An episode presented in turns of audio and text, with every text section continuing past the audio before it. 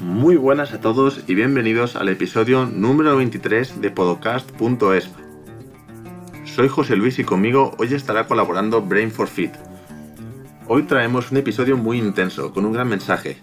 Nos va a acompañar desde Argentina Juan Pablo Di Mateo, quien nos va a hablar de la situación de la podología en su país, desde las universidades al sistema sanitario y a la práctica privada de la podología. Conoceremos su historia para abrirse camino en el campo de la biomecánica, un ejemplo de convicción y ganas por mejorar, sin conformarse con lo establecido. Personalmente, me parece que es un episodio que invita a la reflexión sobre las diferentes realidades del mundo. Como siempre, gracias por escucharnos y no olvidéis que queremos conocer vuestras impresiones sobre el episodio. Podéis compartirlas a través de Facebook, Instagram o la plataforma que hayáis escogido para escuchar el podcast. Vamos con el episodio.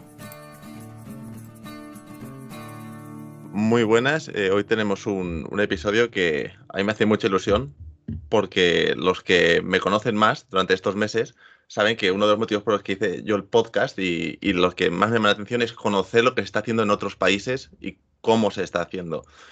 Y hoy tenemos uno de esos programas donde vamos a hablar con nuestro compañero Juan Pablo Di Mateo. Buenas, Juan Pablo. Hola, ¿cómo están chicos? ¿Todo bien? ¿Qué tal, José? Hola, Brain. Y tenemos a nuestro becario, eh, Brain for Fit, por aquí. Hola, Brain. Un placer hacer de becario para vosotros. Tenemos a, a Fernando en exámenes. Y le hemos dado unos días libres. no, quiero, no quiero meterte presión, Juan Pablo, pero representas a Argentina hoy en el, en el podcast, la podología. Ya, ya, ya, es presión estar al lado de ustedes y hablando para, para España. Ya es mucha presión. Es, es un placer para presión, nosotros. Presión de la buena. Me hace mucha ilusión saber lo que, lo que nos tienes que contar hoy, porque tendemos a pensar que lo que se hace en España es lo que se hace en todos lados o que como, como mucho en otros lados se hace mejor. Pero no, no, es la realidad de todo el mundo las condiciones que tenemos en España. O sea, por ejemplo, eh, tu, perdón, tuvimos a Jackson eh, que nos contó la realidad en Australia y, tiene, y, su carrera es diferente y su realidad es diferente. Y en Argentina, vuestras circunstancias son diferentes y hoy las vamos a ver, ¿no? Bien, eh, bueno, primero por ahí presentarme un poquito a la gente. Eh, soy, como profesional, soy profesor de educación física y eh, volcado a lo que es la biomecánica de pie y tobillo y biomecánica de la marcha y la carrera. Eh, como les decía, estoy ocupando un lugar en una empresa donde nos dedicamos a, a la biomecánica de pie y tobillo, más específicamente a, a darle soluciones biodinámicas desde la plantilla ortopédica, soportes plantares. Y eh, entonces hago las veces, entre comillas, de, porque nunca ocuparía el lugar de otro profesional, pero eh, al lado mío podría estar tranquilamente un podólogo un técnico ortopedista o un licenciado en ortopedia. Eh, lo que yo, eh, a ver, la visión que nosotros tenemos de España, o que por ejemplo yo tengo de España, es como que ustedes eh, son la meca, o sea, son, son referentes, son referentes para el mundo. de hecho, hoy, hoy di una capacitación con una podóloga argentina eh, la estaba capacitando en biomecánica de la carrera y le consulté por este motivo, a ver qué opinaba ella de su, de su profesión, de su eh, eh, formación. Y, le mencioné que yo me había formado en cierta manera con, viendo y, consumiendo material de, España y también los preponderaba por encima de, de norteamericanos o, o de otros países. Y yo también, o sea, me, me, encantó la manera que ustedes tienen de bajar a la clínica toda la evidencia científica que pueda llegar a ver en el mundo. O sea, son prácticos, son clínicos, son, piensan en el paciente, van al grano y eh, tienen un abordaje clínico realmente admirable para mí. Eh, por ahí, si uno, yo, a ver, va para el lado de Kirby, alguna teoría norteamericana, son muy ciencia. Eh, muy teóricos, ¿no? Sí, sí, uh -huh. sí, sí, sí. Eh, a ver, es lo que usamos nosotros también como para bajar la clínica, pero eh, ves los trabajos de Brain o ves, eh, ves hablar a, a Eugeni y es, son Kirby hecho, hecho clínica. es la parte práctica de toda la teoría. Sí, y hasta, hasta a veces yo digo, en, en esos en esos algoritmos que forma Brain, yo digo, están haciendo teoría. De hecho, él sabe, yo le he dicho, eh, él ha generado un paradigma que todavía no lo ha podido volcar científicamente, pero el Total Contact Cast es, es un paradigma. Yo creo que no va a tardar mucho en que en, que, en poder evidenciar eso. Ya la evidencia clínica sobra, sobra, sobra. Son mis deberes. son mis deberes, ya lo prometo, ya son mis deberes. Entonces, Juan Pablo, por ponerse en situación, tú no tienes formación específica como podólogo. ¿o no, sí? eh, yo, eh, sí, no, no, como podólogo no, y como técnico ortopedista no. Eh, a mí la vida me fue llevando, eh, más que nada me especialicé siempre en fisiología del ejercicio, Mm. eh, entrenando atletas de alto rendimiento y, bueno, amateurs. Y un día me llevó la vida a, a buscar trabajo en un lugar donde eh, trabajaban realizando soportes plantares. Yo tenía que atender al paciente eh, y diagnosticar esos soportes. Si yo les cuento cómo empecé, iría preso, me parece, porque la formación que, sí, sí, porque esto que voy a contar es la realidad que se vive en el país. Es triste, pero bueno, yo hoy, hoy por suerte me río porque gracias a la motivación que me dio el ver cómo un soporte plantar puede modificar la vida de una persona, eh, hoy estoy acá hablando con ustedes. Mm. Eh, pero, pero, a ver, para que te des una idea, una consulta para una persona que va por un problema eh, consta de qué tal, cómo le va, sáquese las zapatillas, súbase a la plataforma de presión, eh, plataformas que por ahí carecen de, de evidencia aparte, se compra lo que se puede eh, acá en Argentina, lamentablemente, y parece, o pedigrafía de la antigua, de la de... La Mm. de El folio con tinta, ¿no? exacto. Y venga a buscar sus plantillas dentro de dos o tres días, o a lo sumo 15 días, 20 días, y plantillas totalmente estándar. eh, juegan con, jugamos con correcciones de retropié, arcos y olivas, retrocapitales. Na- me acuerdo que, miren lo que me, lo que me acuerdo, el primer día fue correcciones de antepié si, solamente si te las pide el médico, no se colocan. O sea, todas esas, eh, esas indicaciones que hoy miro para atrás y digo, tendría que haberme ido.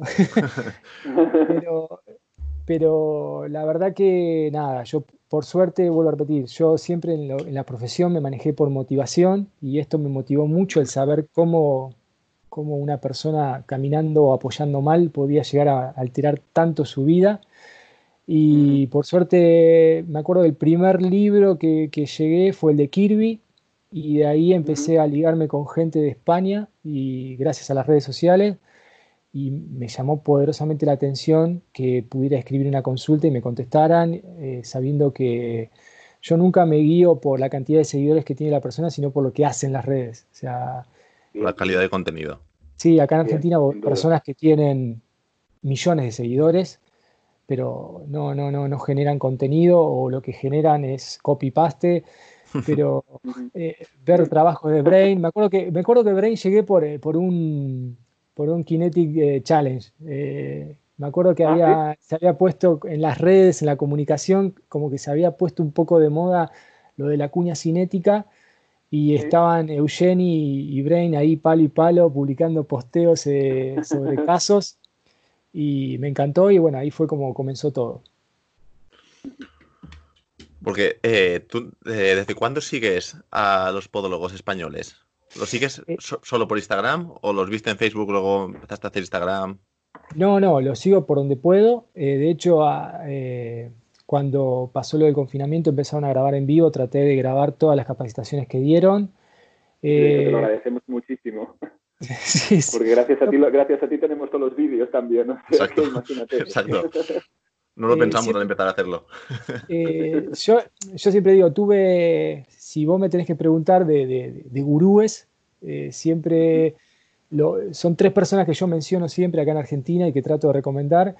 Es en biomecánica la carrera Luis Enrique Roche, eh, que para mí este 2020 está marcado a fuego en lo que es la profesión porque si bien es un, es un año duro para todo el mundo por lo de la pandemia, a nivel profesional para mí fue el mejor porque en, en febrero, antes de que explote todo, eh, Luis pidió de si no le podía colaborar con, con la edición de un curso online que él estaba dando, que me iba a pasar un montón de material como para que lo ayudara. Para mí fue como que, no sé, eh, Messi me diga, vení, ayúdame a elongar. Fue igual. Eh, luego, eh, poder, otros dos gurúes fue, obviamente, Brain y, y Eugeni. Ver, incluso está muy bueno porque los que, espero que se hayan dado cuenta, pero los que siguen a Brain y a Eugeni trabajan con, con dos paradigmas diferentes, de una manera increíble. O sea, si uno lo ve a Eugeni, busca, busca siempre esa rigidez que le dé tranquilidad en sus tratamientos y Brain usa esa flexibilidad y maleabilidad que le da el Total Contact Cast para buscar eh, cambios. Entonces, eh, me acuerdo también de una frase que me dijo Brain un día que pone en duda todo, o sea, y, es como que eso también me marcó. Eh, cada vez que tengo un paciente delante mío, trato de, borrar todo lo que yo tengo, trato de, que ese paciente me cuente y me vaya hablando y se vaya moviendo y me vaya diciendo qué es lo que le pasa. No, no meterlo y encasillando ni, ni en el contact cast, ni en la rigidez, ni en el Kirby, ni no. Eh, borrar todo y después buscar qué es lo que mejor le convenga. Pues para, para, estructurar un poco la entrevista, ¿vale? Vamos a comenzar hablando de, del sistema educativo en cuanto a podología y en, o las opciones de educación que tenéis en Argentina, ¿vale? Después pasaremos, como hemos comentado antes, al sistema sanitario y a las opciones profesionales. Nos cuentas cómo trabajáis en la, en, la compañía donde tú estás y cuál es la realidad de los podólogos que salen al mercado allí, ¿vale? Entonces, la podología allí nos has comentado que es una carrera universitaria, ¿no? Es universitaria, sí. Todo esto que yo estoy, que voy a contar sobre estas profesiones, eh, no quiero faltar el respeto a nadie, obviamente. Eh, es una realidad que vive el país y que yo también un poco la voy palpando por los pacientes que a mí me llegan o por las capacitaciones que yo doy a dichos profesionales y, uno ahí va, viendo eh, cómo es estado, el estado académico. Es una carrera universitaria cinco años eh, y bueno, a ver, por lo que yo fui hablando en cuanto a materia de biomecánica, no sé la parte de cirugía, pero en cuanto a la materia de biomecánica, comportamiento de estructuras y demás, es, es muy, muy básico, muy, muy, muy pobre. Eh, a ver, si vos le preguntás a cualquier paciente, cualquier persona, incluso a profesionales del área de la educación física, kinesiólogos, un podólogo es una persona que va, vas cuando tenés un callo, o una uña encarnada o una infección. Eh, claro, en cambio cuando yo porque, bueno, conozco la realidad de España y sé que un podólogo son doctores, o sea, son doctores en podología, son creadores de paradigmas. Eh, entonces yo lo trato con mucho respeto, pero bueno, eh, colegas a veces los ningunean porque justamente está, acá, está catalogado acá en Argentina como que el podólogo es el, que saca el callo, el que tiene la uña encarnada, la infección, y bueno. Mm. Y en cuanto a la otra rama que por ahí nos concierne, que es la, de ortopedia, eh, es una licenciatura también universitaria, pero eh, que también tiene mucha formación en, otras cuestiones, pero no en la, en la que es plantillas o eh, ligado a la podología. Y acá, mm. en cuanto a, a los soportes plantares o a... Hay un, como una red de mercado, ¿sí? por decirlo de alguna manera, porque se apunta mucho a lo comercial acá. ¿sí? Acá la guerra pasa por quién vende más plantillas y no tanto por quién es el que logra mejores resultados. Entonces, hay como un sistema de, franquiciado donde vos compras la plataforma, no importa qué profesión tengas, evaluás, migrás esos datos y con esos datos de la huella plantar uno confecciona una plantilla en una empresa y te la mandan, ¿se entiende? O sea, no necesitas ser podólogo ni ortopeda para hacer un tratamiento biomecánico. No, no, eh, no, no porque de hecho a veces yo tengo, o sea, esa culpa legal y académica de decir yo estoy sentado en un lugar que tendría que estar un podólogo, eh, pero hay una realidad, yo tengo los conocimientos, tengo, eh, tengo la práctica que realizo, que fundamenta todo eso. De hecho, una pregunta que hoy me hizo la chica que yo la estaba capacitando es, ¿Cómo te plantás adelante a un médico a decirle que su diagnóstico es acotado, que vos tenés una manera diferente de ver lo que él recomendó, siendo profesor de educación física? Y yo no me quedo otra herramienta de decirle con el mismo diagnóstico. O sea, eh, si, yo agarro una orden médica de un traumatólogo que me dice metatarsalgia, nada más, y yo le digo, le mando un informe al médico diciéndole que esa metatarsalgia no solamente es una metatarsalgia, sino que es de tercer rocker y que está ligada a un, a un alux funcional, a un acortamiento de toda la fase gastrosolia y que vamos a poner en la plantilla algo para que ese, esa primera metatarsofalángica trabaje mejor, activa Winlas y pueda despegar mejor y que no genere esa metatarsalgia, el médico no me va a poder retrucar nada. Eh, es como que al contrario, se buscan y se, se, se apoyan en lo que uno dice. Otra vez, eh, prueba. Demuéstralo y, triunfarás delante del médico. Es que lo tienes que demostrar directamente. Claro. Este aplauso. Esto es de aplauso porque está justo diagnóstico y precisión. O sea, genial. Para mí, ¿eh? es, realmente es, es, es contra, digamos, es como que se contradice constantemente porque a mí me gustaría tener el aval de decir, bueno, sí, estudio podología, porque me ha pasado esto también. Eh, yo soy profesor y siempre me, vivo capacitando y me, siempre me vivo capacitando de manera, entre comillas, personal, porque en mi país, cuando uno va a buscar una licenciatura o cuando uno va a buscar un, un posgrado o una carrera, en este caso una subcarrera profesional o otra carrera secundaria, la que uno estudió, se encuentra con que tiene un montón en la currícula, un montón de información que por ahí vos necesitas algo más, ¿se entiende? O sea, eh, yo he tenido eh, trabajo incluso con, gente licenciada que, no, tiene los, no ha adquirido en la licenciatura los conocimientos que por ahí adquiere uno comprando un libro. Eh, si, he, aprendido más, por ejemplo, en todas las horas de curso que me ha dado Luis Enrique que en, en cualquier, en los cuatro años de carrera en los cuatro años de carrera. Y tengo médicos y tengo eh, licenciados que yo le hablo de biomecánica de la carrera y te dicen, pero ¿de dónde lo has sacado? O sea, mm. Eh, lamentablemente la, estructura académica que, se vive acá no es la ideal, ¿sí? No es la ideal. ¿Y cómo decidiste tú em, de hacer educación física, digamos, a empezar a hacer tratamientos biomecánicos? Es decir, voy a formarme a base de de contenido extranjero, digamos, contenido español o americano, ¿cómo llegó ese momento que dijiste, no quiero ser profesor, quiero eh, ser sanitario? Sí, bien. Eh, bueno, yo siempre eh, trabajé con fisiología y la verdad que llegó un punto en mi carrera profesional y en mi vida profesional. Acá en este país la carrera mía está muy ninguneada, está muy bastardeada porque, pero por nosotros mismos, por los mismos profesionales, porque Hoy ejerce la profesión de profesor en cuanto a lo privado cualquier persona que tenga un título de un fin de semana que sea instructor de, o sea, instructor de entrenamiento mm. funcional, instructor de lo que sea. Sos mediático, sos famoso, tenés muchas, muchos seguidores en las redes y tenés más trabajo capaz que una persona que se la pasa entre los libros.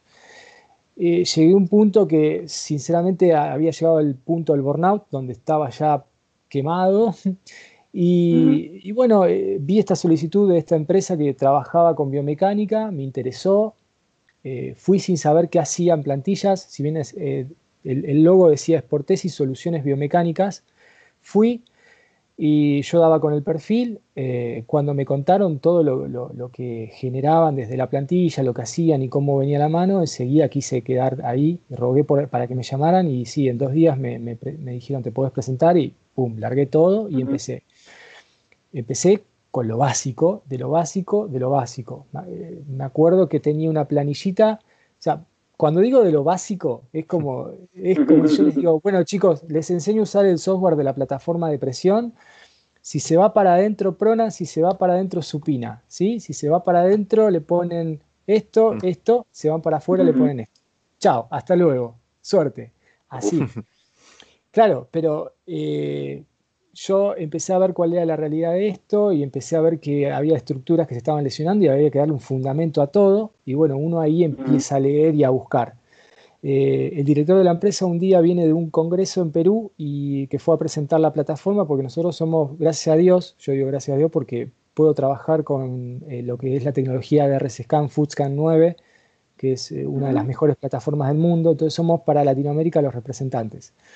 Entonces viajó de un congreso y vino, che, escuché a un tal Kirby, o sea, que mencionaron a un tal Kirby y, eh, su teoría. Me parece que hay que, ver ahí, ¿eh? me parece que hay que ver ahí. Porque yo, a ver, eh, sin saberlo y usando el sentido común y usando deducciones biomecánicas, a mí me parecía ilógico poner por poner correcciones o si el paciente me decía que le dolía un tejido y yo me iba a enfocar ese tejido más allá de lo que yo viera, porque ese tejido era el que se estaba seleccionando. Em, por ahí en la ortopedia de acá del país, en, Argentina, eh, se suele, bueno, si hay un valgo de tobillo y un pie plano, ataquemos eso. Pero mirá que no le duele nada, mirá que no le molesta nada, no importa, no puede estar Hay que, hay que ponerle a cero, a neutro, y, y, yo decía, pero bueno, pará, a vos te está doliendo el tendón rotuliano, algo más tiene que haber y me voy a enfocar en ese tendón rotuliano. Sin saber estaba hablando de lo que era la teoría del estrés de los tejidos y cuando vi eso y fundamentó lo que yo hacía, dije, ya está, acá me tengo que meter y meter y meter y meter. Y después, eh, yo no soy un gran eh, influencer en las redes, pero sí me gusta las redes porque me permite llegar a gente como ustedes. Y empecé a seguir, a seguir, a seguir y a preguntar, a preguntar, a preguntar. De hecho, eh, a Brain lo volví loco. A Brain lo volví loco con los materiales. a Eugeni también lo volví loco. Y, a, y, a, Luis Enrique lo volví loco. O sea, porque aparte Luis Enrique es fanático de la tecnología, a mí me gusta mucho también. Entonces, cuánto sensor veía que había dando vuelta en el mercado, iba y le preguntaba a él como si él hubiese probado todo. y la verdad que siempre con las puertas abiertas, y ahí fue como fui juntando teorías, fundamentos. Eh, hay una realidad, a mí eh, el volumen de trabajo que yo tengo acá me permite tener mucha, mucha experiencia clínica porque yo veo más o menos 100 a 120 pacientes por mes.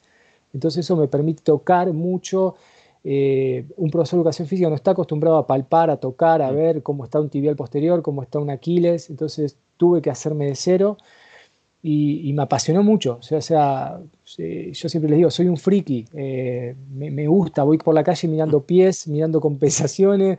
Eh, siempre digo, lo, más lindo que le pasó a, mi hija en esta cuarentena es que está hace 80 días caminando descalza por la casa. Vos le ves los pies y, y mm. tiene una estructura terrible. Eh, no sé, todo pasa por los pies pues, desde mi punto de vista.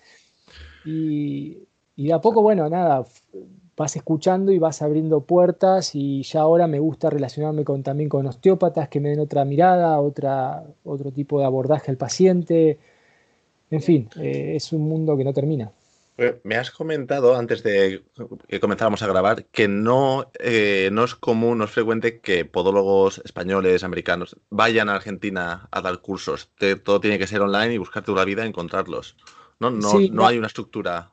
Eh, a ver, yo soy bastante nuevo en este mundo, hace 3, 4 años. Eh, sé que Luis Enrique ha venido, venía una vez por año, venía, y de hecho yo hace poquito me empecé a escribir con la persona, que el amigo que lo traía él a a disertar acá, pero es que hay mucho, hay mucho celo. O sea, eh, por ejemplo, yo he querido ir a ver a, Luis Enrique y por ahí me han bajado el pulgar en mi empresa porque lo trajo otra empresa. Eh, acá en este país hay mucho celo. Eh, entonces, por ahí si me entero que alguien viene a Salta, que es una provincia del país, a dar un curso, y voy a tratar de ir yo. Y no voy a llevar amigos o no voy a llevar compañeros porque la idea es que lo aprenda yo y me diferencie yo. Y no sé si están así no sé si está así, hay que colaborar. Hay, si queremos que esto crezca, eh, personas que necesitan... en contra. Sí, totalmente. Eh, eh, mismo, a ver, yo me encanta la docencia, me encanta la docencia. y yo mismo me encantaría ir ahora a golpear la puerta de la Universidad de, de, Podología y decir, puedo dar mi punto de vista, presentarte todo lo que yo sé y de ahí en más que lo evalúen si les sirve para los estudiantes, o un taller o lo que sea y sé que me voy a encontrar con una puerta cerrada.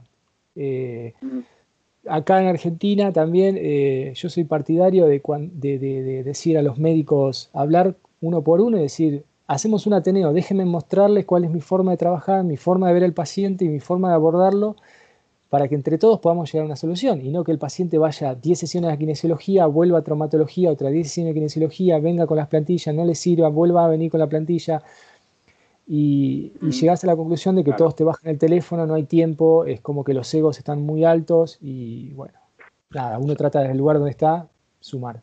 Exacto. Me, da la sensación de que hay como una gran falta de regulación en, Argentina en estos términos y pues imagino que también se, traspasa al sector sanitario, al sistema sanitario vuestro, ¿no? ¿Cómo funcionan ahí los hospitales? ¿El podólogo está en sanidad pública? ¿Es todo privado también?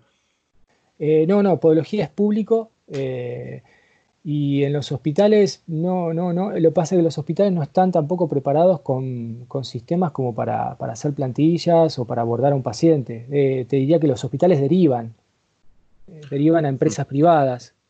Entonces, ¿qué hace el podólogo? ¿Qué hace el podólogo en el hospital? No, y el podólogo, a no ser que se capacite y siga perfeccionándose en cirugías, eh, o ayuda, o, o diabético? También ahí, pero ya te digo, tienen muy poca. Yo, sinceramente, en la parte de, hospitales no me he metido mucho, eh, porque yo estoy más que nada en la parte de, ya te digo, soportes plantares y soluciones biomecánicas, pero pero es que no está tan, tan, tan visto como una profesión como la que es. O sea, necesita validez. Pero validez, como decís vos, regulaciones legales, porque uno cuando tiene una ley que lo avala, eh, gana espacio, y al ganar espacio, eh, uno se capacita más, si no, no dan ganas, no dan ganas de, crecer. Claro, si tú te lo curras, tú trabajas, pero luego otro, con todo el morro, va a poder hacer lo mismo que tú, haciéndolo mal, sin esforzarse, ilegalmente, tenéis el mismo valor, porque claro, al final te quitan las ganas a ti de estar currándotelo para sacarlo adelante. Totalmente, totalmente. Eh, aparte, ya te digo, si desde la cuestión académica no abren las puertas a, a, ver, yo vengo de una profesión donde nos capacitamos de gente que estudió otras áreas, como es la profesión de educación física. Yo tengo licenciados en educación, licenciados en biología, licenciados, y nosotros en sí abrimos las puertas para que otras profesionales vengan a capacitarnos. Lo mismo tendría que hacer otras profesiones. Si hay alguien mm. con una visión diferente, que supo encontrar la, bibliografía para ir capacitándose y la cuestión clínica lo avala, o sea, la experiencia clínica lo avala, tendrían que abrir puertas como para, entre todos ir formándonos, hmm. que haya más solidaridad. Y bueno, desde lo legal, obviamente, de una. Pasando a la realidad clínica o laboral allí, o sea, todos los podólogos, me has dicho que hay algo en el hospital, pero la mayoría son consultas privadas, ¿verdad? Sí, sí, exacto, consultas privadas. Y esas están enfocadas a más la podología rutinaria, digamos, de quiropodia que a biomecánica. Sí, de hecho, sí, sí. Y de hecho yo trabajo con mucha derivación también de podología para la confección de plantillas. Eh, mm. eh, no sé, me, mandó la podóloga porque tengo un callo que no hay caso, que lo saco y vuelve, que lo saco y vuelve. Y ahí un poco es donde yo hablo de la realidad de la podología. No es que toco, a ver, no es que me metí a la universidad para ver todo el currículum académico, yo lo que mamo de esas profesiones es lo que, lo que los pacientes me cuentan. O sea, eh, cuando uno agarra una hiperkeratosis, que es que se repite, que se repite, que se repite, obviamente hay algo mecánico ahí que lo está, lo, está generando. Eh, y vos decís, che, pero el podólogo no te dijo que acá eh, hay un déficit que está generando esto, te exploró, te miró, te tocó. no, no, me mandó acá a vos por esto. Entonces vos ahí empezás a armar una realidad, ¿sí? Que tal vez no es la, no es la, realidad que se vive y, y, hoy yo estoy hablando de una realidad personal, pero yo lo que veo es eso, o, mm. personas con un, no sé, una luz valgus increíble y que te dijeron algo de esto, lo vamos a, podemos modificar esto, eh, vamos a mejorar la función de, lo que hay, sin, ya no, para atrás no podemos ir, pero vamos a tratar de mejorar todo lo que viene. Eh, ¿Qué esto es, es un problema? O sea, pero bueno, no, estaba yendo a la consulta a sacar ese callito del segundo meta, ¿no te dijeron que tiene que ver esto también? Entonces uno va generando esa realidad. Y después cuando, cuando le caen los tratamientos de los colegas, te cae una bolsa llena de plantillas que no funcionaron, obviamente no está en mi, en mi, en mi, diccionario ni en mi estilo de vida el hecho de criticar ahí, pero uno, como decís vos, va generando una realidad. Vos decís, che, hay algo fuera que no estamos viendo eh, porque vuelvo a repetir, somos muchas personas, hay, hay clientes para todos y no, tenemos que ocultarnos nada como para decir hmm, el secreto lo tengo yo. Ese punto es interesante. ¿Sabemos cuántos podólogos hay en Argentina? ¿Tienes la cifra? O por lo menos en, en, Buenos Aires. Tú vives en Buenos Aires, ¿verdad? Sí, sin Capital Federal, pero no, me mataste. No, no, no, no, no, no sé la cifra. Vale. Pero bueno, alrededor tuyo, en tu distrito, eh, en relación a la población, nos has comentado que en Buenos Aires pasa durante el día, pasa de 3 millones a 7 millones de personas, que es una burrada. Sí, sí, sí, sí. Eh, sí, pero no, no, hay pocos. En correlación a la población hay muy pocos, muy pocos. Eh, Más aún. sí, sí, sí, pero es que mm, hay veces que nosotros cuando uno hace un plan de marketing en la empresa, qué sé yo, y va a buscar derivadores, son pocos los pueblos que, tiene para encontrar, no son tantos, no son mm. tantos. En relación a la población son muy pocos. O sea, eh, a ver, si planteas un esquema legal con una buena capacitación, estarían viniendo podólogos de afuera a trabajar acá, porque el volumen de gente que hay acá y las carencias que hay acá en cuanto a calzado, eh, malos hábitos y demás, eh, llevarían a la gente a ocuparse mucho más de los pies, muchísimo más.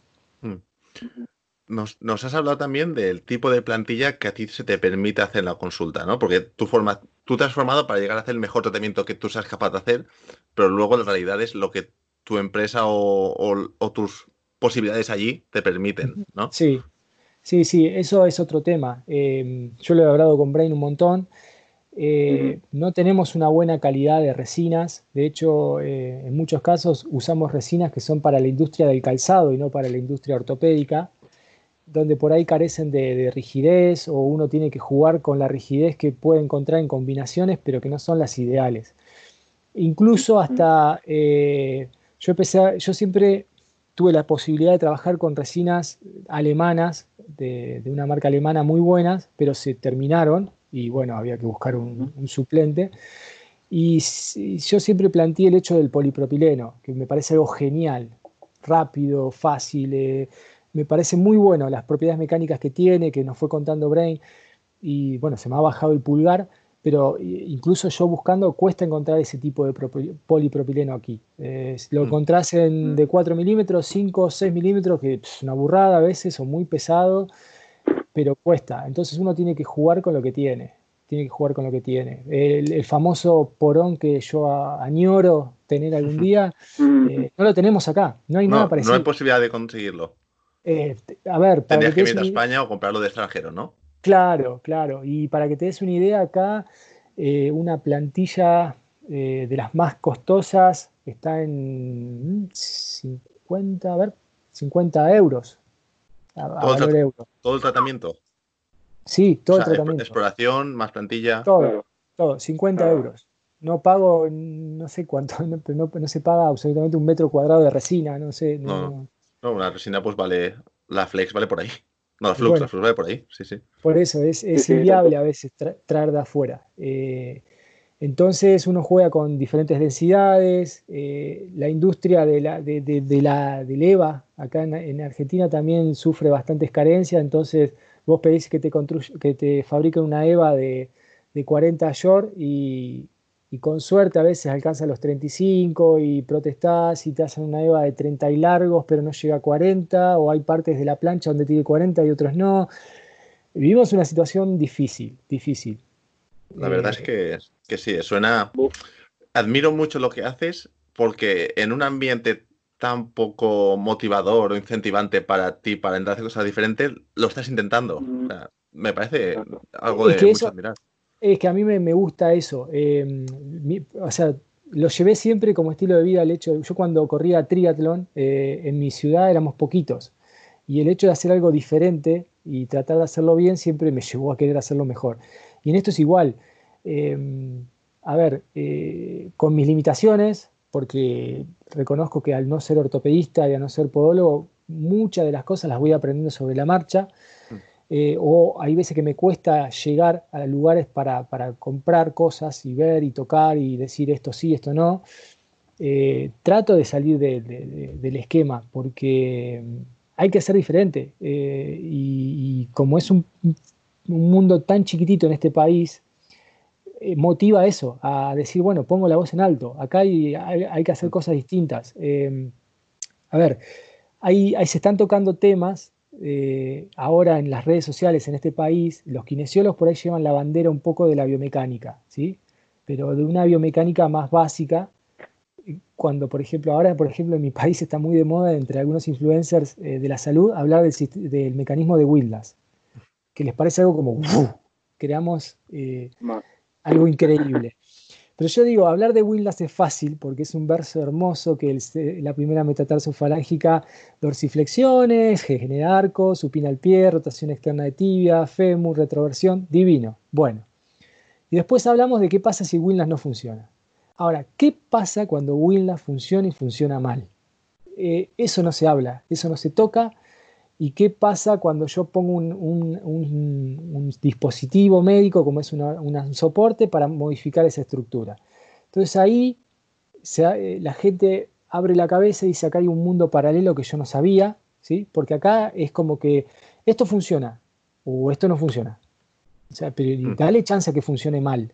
Yo el otro día había puesto un ejemplo de, cuando eh, hay una primera metatarsofalángica que no dorsiflexiona, como como el centro de presión se, lateraliza en el tercer rocker, generándome más momento pronador y aparte generando una metatarsalgia en los, M3, M4.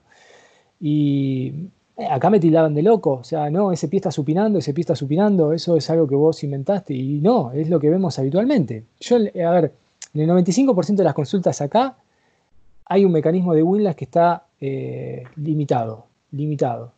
Eh, hay una primera metatarsofalángica que no tiene el stiffness que tiene que tener para poder dorsiflexionar. Eh, y vuelvo a repetir, y acá me dijeron la primera vez que no se trabajaban con cuñas de antepié. Acá no se trabaja con cuñas de antepié, chicos. Eso, grábenselo a fuego. No se puede tratar el antepié. No tenéis forma de tratarlo. Nunca, a ver, sí yo lo trato, yo meto mano, pero Acá yo tuve que revolucionar el taller cuando pedí una cuña cinética o una cuña pronadora de antepié. Eh, nunca recibí, nunca recibí, en, llevo, a ver, eh, vuelvo a repetir, son 1.200 pacientes al año, llevo cuatro años y nunca vi puesta en una plantilla de algún colega una cuña cinética o una cuña pronadora y todas las cosas que funcionan acá o que ponen acá son retrocapitales. Eh, pies planos con dorsiflexión de la, de la primera cabeza metatarsal, retrocapital, o sea, estoy girando más dorsiflexión. Eh, por, eso, por eso los pacientes viven bollando y dando vueltas por un montón de empresas porque no logran encontrar la solución.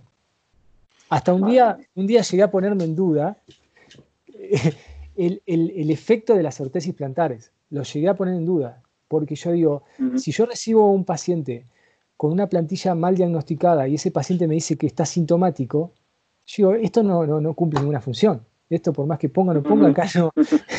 Todos, tenemos esa fase. Exacto. Claro, por ahí. Madre mía, ¿cómo está el patio, macho? y ahí tenéis, tenéis laboratorios a quien mandar a hacer las plantillas o quien hace plantillas las hace a mano en su propio taller.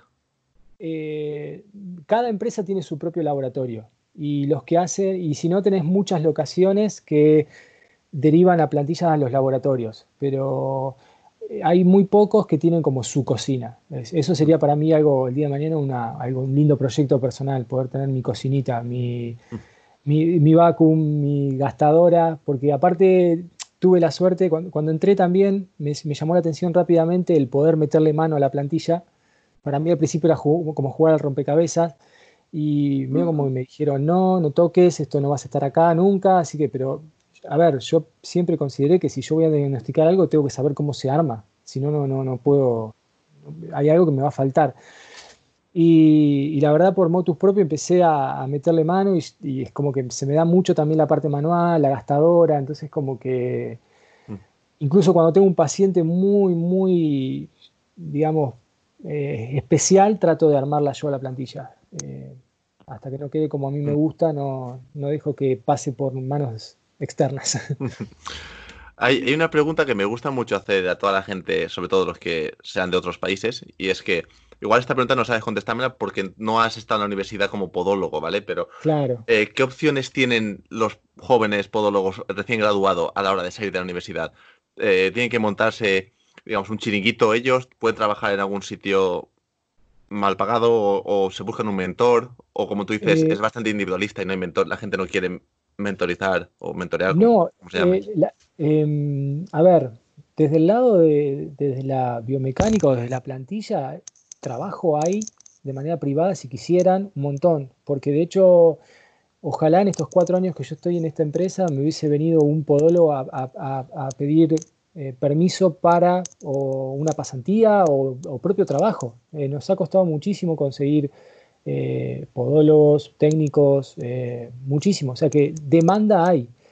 No sé en la parte sanitaria o cómo está el hecho. A ver, es muy difícil en este país y sobre todo en esta época armarse de algo, o sea, armarse de un, de un establecimiento o de una consulta. Es muy difícil pero hay mucho centro integral, mucho centro integral de muchos profesionales como osteópatas, eh, traumatólogos, eh, kinesiólogos, eh, repejistas, donde si un podólogo con las herramientas que tiene que tener, vamos a poner a, una, a un egresado de España, lo pones acá y está trabajando mañana, está trabajando mañana, porque con los conocimientos que ustedes tienen, con la aptitud que ustedes tienen, le presentan algún proyecto a un centro integral donde ustedes sean una pata científica más para darle solución a un paciente, entran, entran. Eh, por eso yo no sé si hay que ver también, analizar con qué herramienta sale el egresado como para decir, no, me acoto a esto, eh, trabajo acá o tengo, tengo vías eh, limitadas de acceso, porque, pero eso lo va a determinar las herramientas. Pero vuelvo a repetir, un, pones apodando acá y haces tragos, o sea, a ti. donde sea, pones apodando donde sea y, revoluciona todo, ¿eh? No, pero, es porque es una cuestión de actitud y de, de, actitud y aptitud. Si uno tiene aptitud y tiene actitud, golpeas puertas y te abren. Eh, ojalá a mí vinieran mañana a golpear una puerta y decir, correte, me quiero sentar yo ahí porque quiero superarte. Bueno, buenísimo, dale. Y, que, y, es, y genere esa competencia sana, esa competencia de eh, yo, por ejemplo, trabajo a la par, eh, coordino con un chico que él ama la parte del entrenamiento, ama la parte de fisiología. Él es un licenciado en alto rendimiento que arma no tanto la biomecánica, pero sí la parte de... y, tenemos charlas ricas, donde por ahí yo le hago ver cómo la parte de biomecánica puede, puede mejorar mucho su, su, capacidad de, entrenador. Y cuando hay una competencia interna sana para que todos crezcan, eh, es súper bueno. ¿Crees que en rasgos generales la, dinámica de, del, sector sanitario en Argentina, por lo menos en nuestro sector, va en buena dirección? Aunque vaya a lo mejor más lento de lo que debería. Parece que a lo, mejor, a lo mejor las preguntas que están haciendo son las correctas para ir en el camino. No están haciendo todas las preguntas que toca, ¿no? como comentabas tú de, análisis antes de, de mecanismo de mecanismo de Winlas. Por lo menos están analizando el mecanismo de Winlas. Falta alguna pregunta por hacerse para acabar de entenderlo, ¿no? Claro. Pero ¿crees que está avanzando bien? ¿Se ve, eh, luz al final del túnel o no? claro, no. Eh, yo lo que veo es que, digamos, hay mucho fundamentalismo en este país, en mi país. Eh, primero, la gente que toma la posta de esto es de otras áreas, no de la podología. Yo. Ojo, a ver, ayer, por ejemplo, me escribió una chica que recomendó Brain que le pasó mi contacto para comprar materiales. Eh, entonces, no quiero hablar por todos, porque por ahí esa, eh, o sea, que alguien siga a Brain significa que está muy interesado en esto y quiere empaparse en esto. Entonces, no meter a todos en la misma bolsa. Pero falta, falta esa gente de, podcast, falta esa gente como ustedes que, salga a tomar la, iniciativa que toman otras profesiones, ¿sí? Mm. Eh, que salgan a correrme a mí, que soy profesor, ¿se entiende? Que, que, yo quiero colaborar con ellos. Con hambre. Tal cual. Eh, a ver, yo no, yo no, no, me gustaría ser la persona que empuje a esos podólogos y que ellos pongan la cara y que ellos terminen capacitándome a mí y que me den ganas el día de mañana de, invertir tiempo y decir, sí, voy por podología, tengo 40 años, pero la voy a hacer la carrera para estar a la par de ellos. Falta esa mm. gente. Eh, porque, vuelvo a repetir, la posta la está tomando gente de otro entorno que son fundamentalistas. ¿Y a qué me refiero a esto? El fundamentalista de la no plantilla te va a hablar del mecanismo de Winlas, te va a, adornar toda la ponencia como para decirte que con solamente los ejercicios de, potenciación vos mejorás tu mecanismo de Winlas. Pero ¿qué pasa cuando hay un, sesgo estructural, cuando hay algo que no está bien y que necesitas un soporte para ayudar a ese, a ese mecanismo? Entonces, eh, corre riesgo eso también, ¿sí? De que mm. gente muy fundamentalista tome la posta. El otro día un kinesiólogo me decía, está fantástico lo que me decís, pero ¿cómo hago para explicarle a, mis colegas que son no plantillas? Y se lo expliqué desde la teoría de, Brain, del Total Contact mm. Cast, desde que la plantilla tiene que, entre comillas, reeducar a ese tejido que está siendo, eh, que está mm. siendo estresado, eh, yo creo que Abraham le había dicho el otro día, el arco interno tiene que ser un segundo tibial posterior y que el día de mañana yo le diga al tibial posterior titular, te saco el accesorio para que trabajes vos solito, ahora estás fuerte.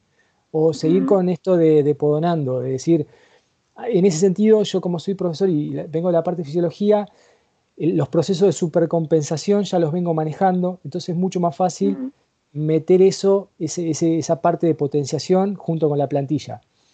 Eh, porque, lo, a ver, yo he estado al lado de, compañeros donde, por ejemplo, eh, para que te des una idea, acá se le dice al paciente, y espero que esto no lo escuche nadie de Argentina. lo, lo caparemos allí. que, la, plantilla la tienen que venir a renovar todos los años. Independientemente de qué pasó, vengan y se renueva la plantilla. Claro, es una estrategia comercial. ¿Se entiende? Porque vos todos los, todos los años tenés cautivo a un público. Si yo lo llevo a Brain for Fit a dar una, a un congreso a la Argentina, lo van a matar a tiros porque si vos tenés a un, a un podólogo que te dice que él hace una plantilla la cual la tienen que renovar durante cinco, durante cinco años, le va a durar la plantilla y le van a tener que hacer algunos retoques simplemente por una cuestión de estrés, pero que esa plantilla le da una garantía de cinco años, acá empiezan a cerrar todos.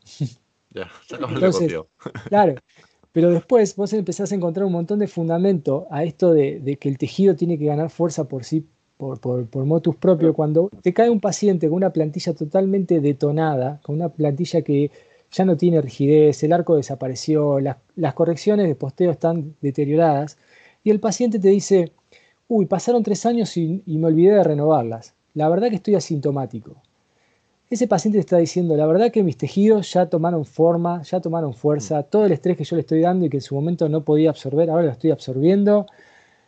Y automáticamente te dan ganas de decirle, mira, sigamos por este camino. Claro, hay algo más que la plantilla.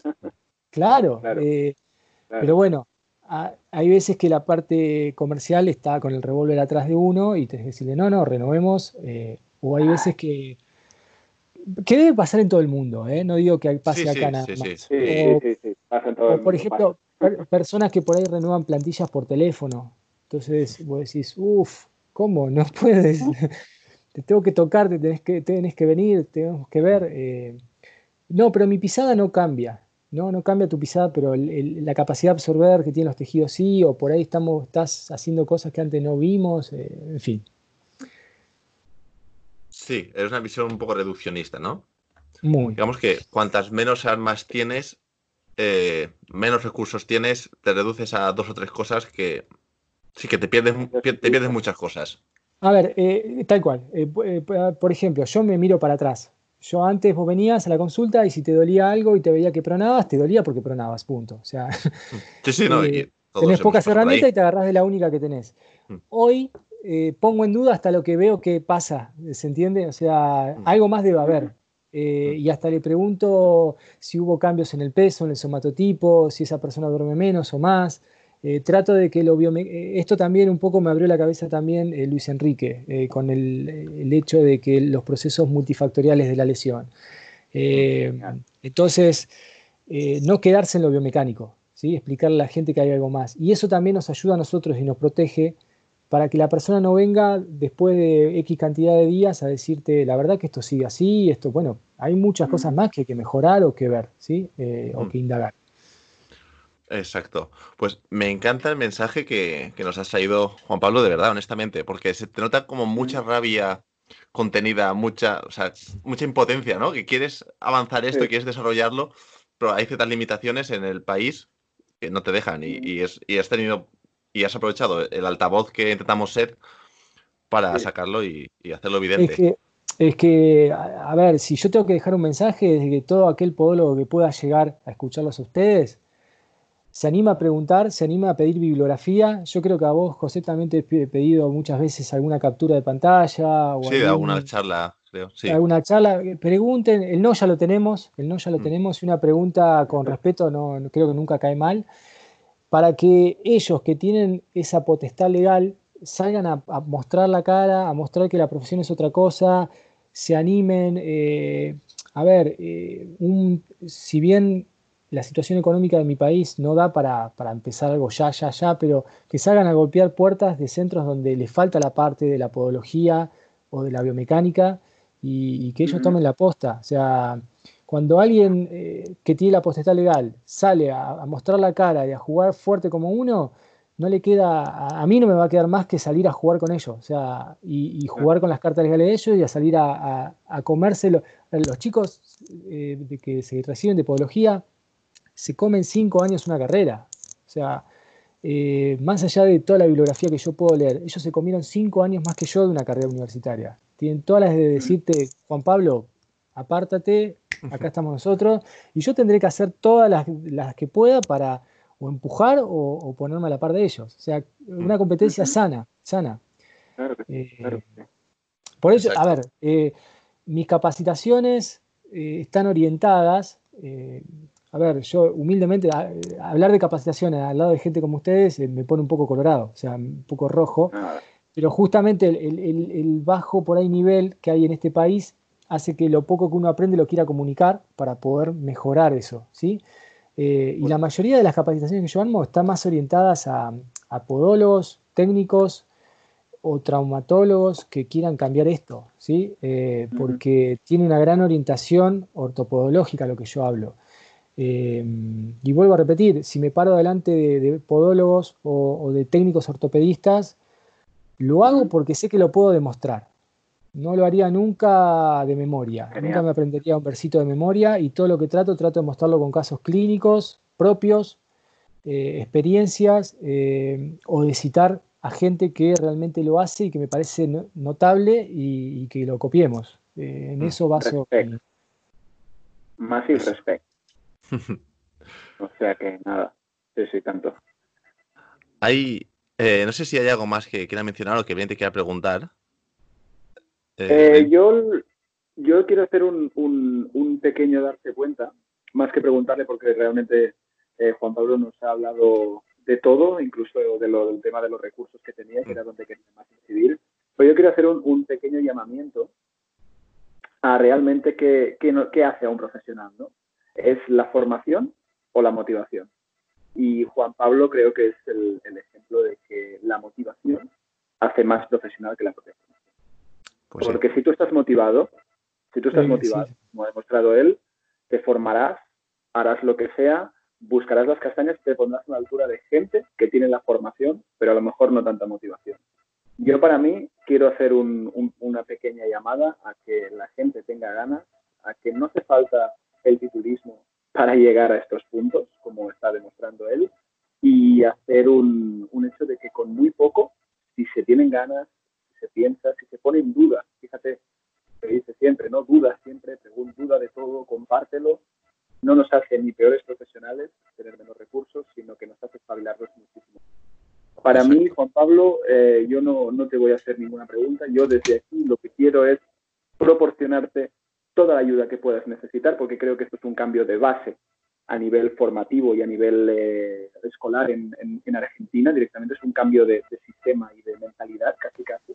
Entonces, por favor, te animo a que con la ayuda que precises, con lo que desees, sigas por este camino, sigas por este camino. Y para mí, ya te lo he dicho muchísimas veces, que tu forma de razonar es lo más brainy que podemos encontrar de momento en Argentina. Y para mí ya sabes que massive, massive respect, porque he visto muchísimo de tu trabajo, hemos comentado muchos casos juntos y no tienes nada ni que envidiarme a mí ni, a la mayoría de Así te lo digo. Así que, por favor, sigue por ese camino. Yo, por mi parte, no tengo nada que decir, solo adelante, sigue por esa línea, que lo estás petando.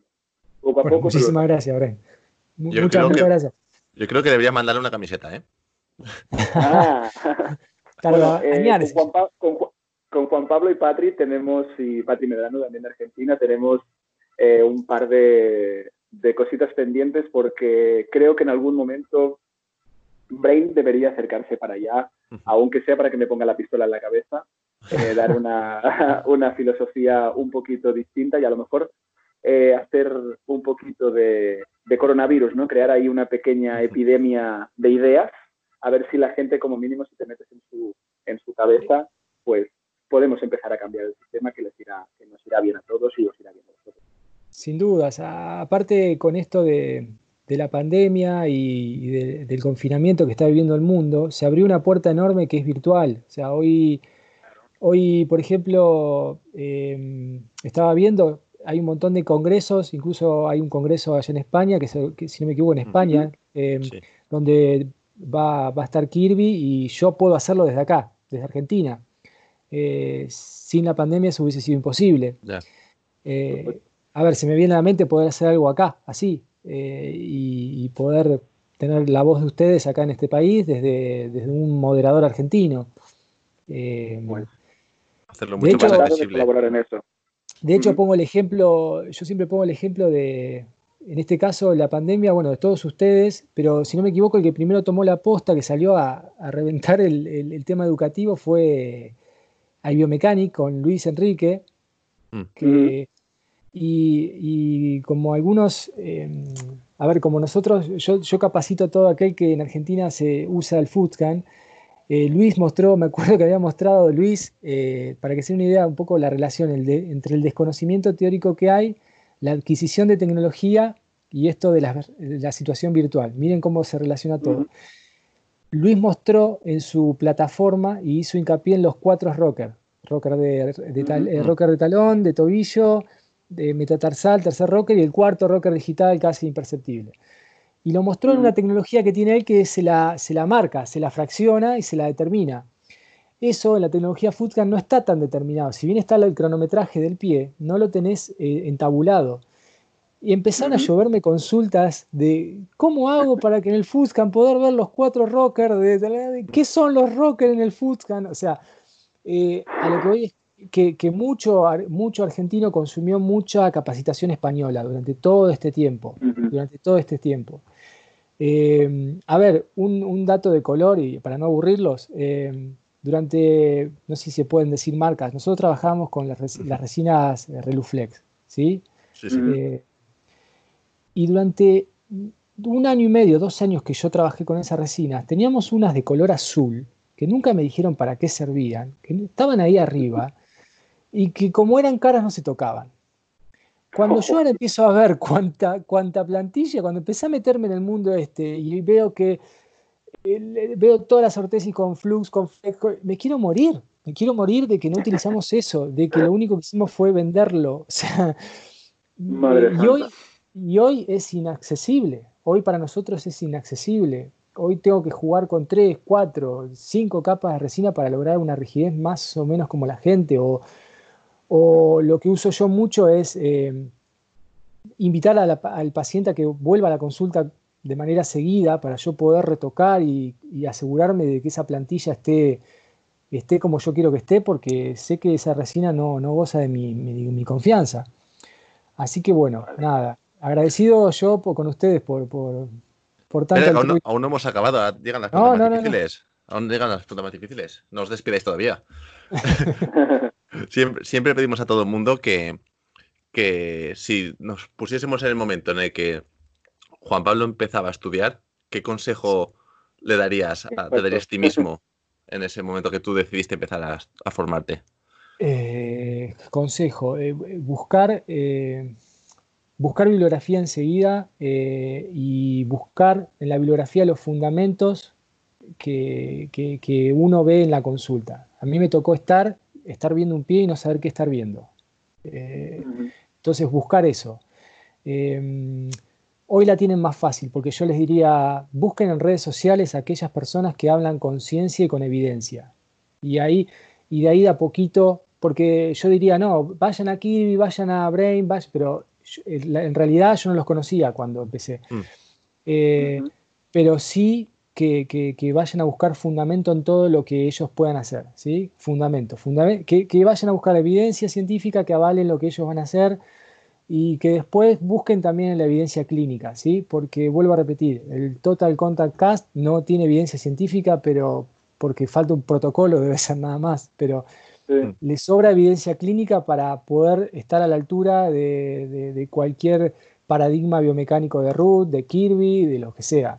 Mm. Eh, pero que se queden, que, estén inquietos, que no, no, nunca, nunca se conformen. A ver, me pasó a mí, cuando yo leí la teoría del equilibrio subtalar, pensé que ya está, no había más. Y después dije, pará, todo no es pronación y supinación. Hay un tal Danenberg que está hablando del plano sagital. Bueno, vamos a ver. ¡Puf! Se me explotó la cabeza. Eh, lo escuchás a Brain hablar de la hélice podal, vamos por ahí. Eh, en fin, que sean inquietos y sigan buscando y nunca digan, eh, encontré, ya está, con esto, con esto que tengo acá armo mi kiosquito. No, no, no, hay más, hay más, mm. y va a haber más. Me, parece un muy buen consejo porque está genial la gente como Brain o como Luis o como Jenny que divulgan, pero no hay nada como tú adquirir tus propias armas para tú educarte. O sea, porque al final si no vas a siempre depender de ir a cursos, de, depender de que otros te enseñen y lo que, esos, lo que ellos sean capaces de enseñarte. En cambio, si tú, como bien prediga eh, Fernando, es capaz de, armarte, o sea, de ganar skills en, hacer búsqueda bibliográfica y demás, tú serás, tú es tu propio límite.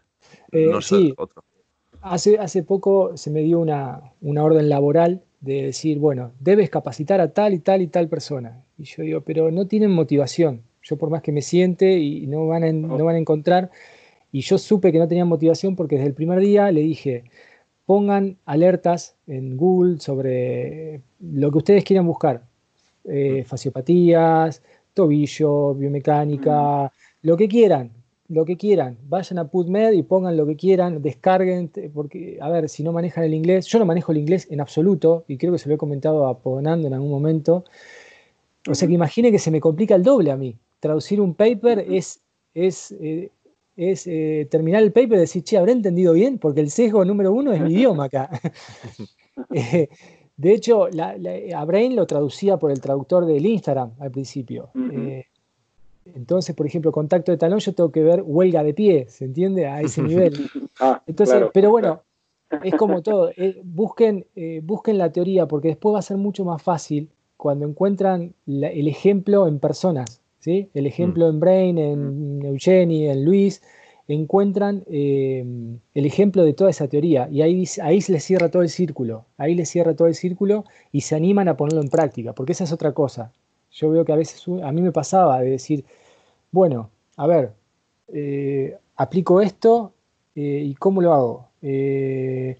No, me acuerdo clarito lo de Kirby sobre la localización del eje que había que ir palpando, mm. ¿sí? Había que ir palpando. Le agarré a mi hijita de cuatro años y empecé a jugar con ella. O sea, ¿por qué? Porque al mm. principio agarrar a un paciente y tocarlo por tocar me daba como una cierta, un cierto pudor, porque si me mm. llegaba a preguntar qué estás buscando y yo no sabía, era un tema. Pero busquen, busquen, busquen, busquen y después en las personas que se expresan o que muestran sus, sus, casos clínicos, ahí van a encontrar, el, eh, digamos, como el ejemplo práctico, ¿sí? Hmm. Otra diferencia, lo quiero mencionar porque es algo que a ustedes eh, les sobra, les sobra, y es que en este país no hay tampoco, que es evidencia científica. O sea, yo a las personas que sigo están trabajando en algún equipo eh, científico siempre, siempre, siempre. Y eso allá en España está lleno de universidades que tienen laboratorios que viven haciendo evidencia, viven haciendo evidencia. Eh, y eso acá, tenemos un laboratorio de biomecánica en una universidad que está manejado por un doctor que tiene sus laureles y, sabe muchísimo. Y me han llegado pacientes que se han analizado la, técnica de red, incluso con la tecnología Balcon, y, no, han, no tenido la, bajada a la clínica. Entonces, si vos tenés un laboratorio que no genera contenido, que no genera ciencia y aparte no lo puede bajar a la clínica, se nos hace un hueco enorme y estamos a años luz. Eh, mm. cuando perdón, cuando, cuando me puse a ver esto de biomecánica de la carrera, en España con, Luis, y debe haber muchos más laboratorios, pero tienen con, con Pinillos, con Jaén, con, Luis, tienen toda una línea de ciencia ahí que están generando contenido constantemente, que para mí están haciendo historia. Lejos, ¿eh? Se los dice alguien que no sabe nada, pero para mí están haciendo historia porque están tocando temas que no se han tocado o están refutando cosas que, no se mm. habían refutado. Y mira, que en España muchas veces somos muy críticos bueno, somos muy críticos con todos, siempre, estamos a disgusto con todo lo que se haga, pero siempre nos quejamos mucho de que no se dedica bastante inversión a la investigación, de que siempre se podía hacer más. Bueno, también hay países que, dedican menos, ¿no? O sea, es un ejemplo de que no estamos tan mal. No, no, no, para nada. Eh, Eso es un llamamiento. No, no. Tal cual. Eh, no, no. a ver, eh, tal vez ustedes están acostumbrados a un grado de excelencia y cuando por ahí sobre, eh, pasan un poquito eso quieren más y es genial. Pero si ustedes, yo los traigo acá, se mm. vuelven. También igual es por comparación con los de al lado, ¿no? Nos comparamos con Francia, Alemania, Inglaterra. Claro. en, muchos, en muchos temas están a otro nivel. Es que ustedes es como juegan las grandes ligas. Ustedes, ustedes sí, sí, sí. O sea, yo acá es como que, no sé, vuelvo a repetir, les aporto una realidad que, no es, yo no, no es que estoy tirando tierra a mi país y vuelvo a repetir, me encantaría que a partir de hoy muchos tomen bronca de la buena y salgan a demostrarme que estoy totalmente equivocado y no desde lo legal porque me van a hacer un lío bárbaro, pero, pero que salgan a demostrarme con hechos de que realmente no es así y, que, no sé, dentro de poco vea congresos, vea gente capacitada y, a mí no me dé más para subirme a un, ponerme adelante de un grupo porque significa de que hay gente que sabe más que yo. No, no. Exacto, yo no lo entiendo como, como una crítica destructiva, sino como una crítica constructiva de rabia, de frustración, de impotencia, de que las cosas se pueden hacer mucho mejor y realmente, aunque no hay todos los recursos que deberían, hay recursos para hacerlo mejor y no se está haciendo. Claro. Totalmente. Hacer eh, crecer la podología global. Eh, pero me, pasa y lo he hablado con, compañeros de trabajo que son técnicos, licenciados en ortesis y que yo noto que por ahí meten una resina dentro de un horno el tiempo que, les, apetece y yo digo, pero escúchame, ¿sabés las propiedades de ese material? Eh, no, y me enojo, me enojo porque es, es, la obligación número uno, es el deber, es eh, el saberlo y el, dejarlo lo que tiene que estar. Y y esto que yo lo comento acá, eh, se lo he comentado personalmente a cada compañero que me ha tocado, pero no para, para ningunear o para tirarlo atrás, sino para decir, hey, sumemos, vamos para adelante, porque si no, eh, mm. este carro no avanza. Sí, sí. Mm. También, Juan Pablo, normalmente pedimos que nos recomendéis un libro. Puede ser del tema que queráis. Eh, puede ser de podología, puede ser de, educación física, puede ser de, de la vida, de lo que tú quieras. Un libro. Eh, sí, no, a ver, yo soy, soy muy monotemático y cuando me meto en algo es, no salgo de ahí. Eh, sí, sí, sí, sí. Así que eh, la Biblia de la marcha de, Perry, ese, no debería faltar a, nadie que quiera trabajar con, biomecánica. Brain me recomendó un libro de, anatomía muy, muy bueno. Brain, ¿me recuerdas el, autor? Ese que recomiendas Sí, los Rubier son excelentes.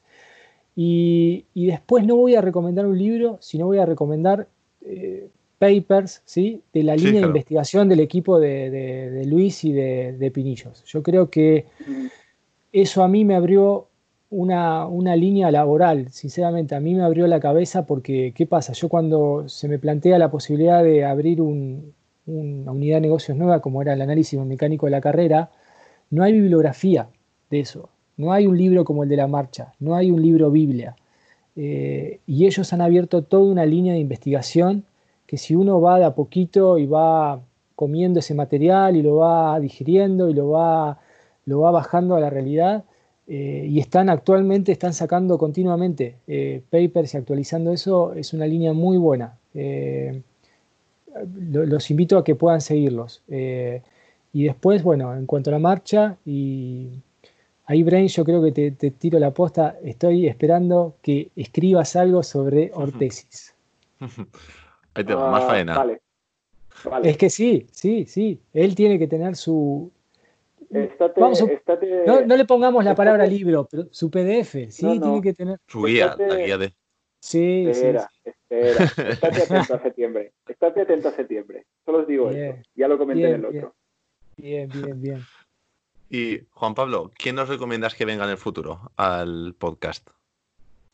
Eh, a ver, eh, me gustaría eh, Pinillos. creo que no es podólogo.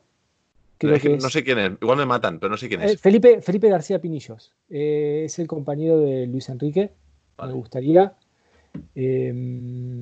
ay, no me quiero olvidarme aguardo un segundo, eh, me lo había notado pues sabía que esa pregunta venía. ¿eh? Habías estudiado el podcast. Creo que ha sido el único que estudiado el podcast. Juanma, Villarreal, Juanma Villarreal también, mm. Tinetae y Antonio Piesport. Mm. También, eh, son personas que por ahí las sigo, me gusta mucho lo que publican, su forma de clínica, su forma de ver a los pacientes y son gente que, por ejemplo, conmigo se ha portado muy bien, porque vuelvo a repetir, eh, soy muy hincha, en el sentido muy, muy intenso, cuando me interesa algo pregunto. Eh, por ejemplo, Antonio vi que publicó una historia sobre una clase que iba a dar en un máster y fui y se la pedí. le pedí la clase y él amablemente me la cedió. La verdad que eso es, a ver, es excelente. Tal vez, tal vez es moneda corriente para ustedes, ¿eh? no sé cómo se manejan allá. Pero en este país. Ah, bueno, entonces es sumamente excelente eso. Y mm. no tiene, no tiene precio, porque lo que cuando una persona te da un PowerPoint, por más poco que sea, te está dando tiempo de él, te está dando conocimiento y te está dando confianza. Y la verdad que eso se valora muchísimo, muchísimo. yo recomiendo, yo uno de los motivos por los que yo empecé a hacer el podcast fue para hablar con, con gente con gente puntera como Brain, Eugenie, Luis. Y, mi recomendación es que la gente no tenga miedo de preguntar. Son gente que empezó donde empezamos todos y que, y al final todos somos frikis de esto y nos encanta hablar de esto. Entonces, siempre voy a estar encantado de hablar de lo que me gusta y compartirlo. Sí, sí, sí. Sí, de hecho, a ver, te lo dije a vos y no fue por, mm. Por, por, acá se dice chupar las medias eh, o por alabarte, pero eh, que hoy esté yo acá en un capítulo de podcast eh, es como jugar en primera en el Barça, es, es así, y que a, la izquierda lo tenga Messi, Bren y a la derecha lo tenga Iniesta cuando estaba jugando Iniesta, o sea, es así, eh, y más para alguien que le gusta mucho, es fanático y este mundo es totalmente nuevo. Yo hace cuatro años que estoy en esto, soy muy, muy nuevo y ojalá pueda estar mucho tiempo más y obviamente que me falta un montón de conocimiento, me falta un montón de conocimiento y, nada, quiero aprender. Eh, ladrillo a ladrillo, ladrillo a ladrillo como se Te veremos a ver, seguro. Eh, que eh, es todo motivacional, como decían ustedes, por ejemplo, yo sinceramente nunca le di mucha bolilla a los títulos honoríficos en cuanto a lo académico. Ejemplo, siempre prioricé iba, veía una licenciatura y decía, mira, esta licenciatura me lleva un año y medio, invierto mucha plata y la verdad que la voy a hacer simplemente por el título de LIC. Y la verdad que este libro, este libro y este libro me van a aportar mucho más.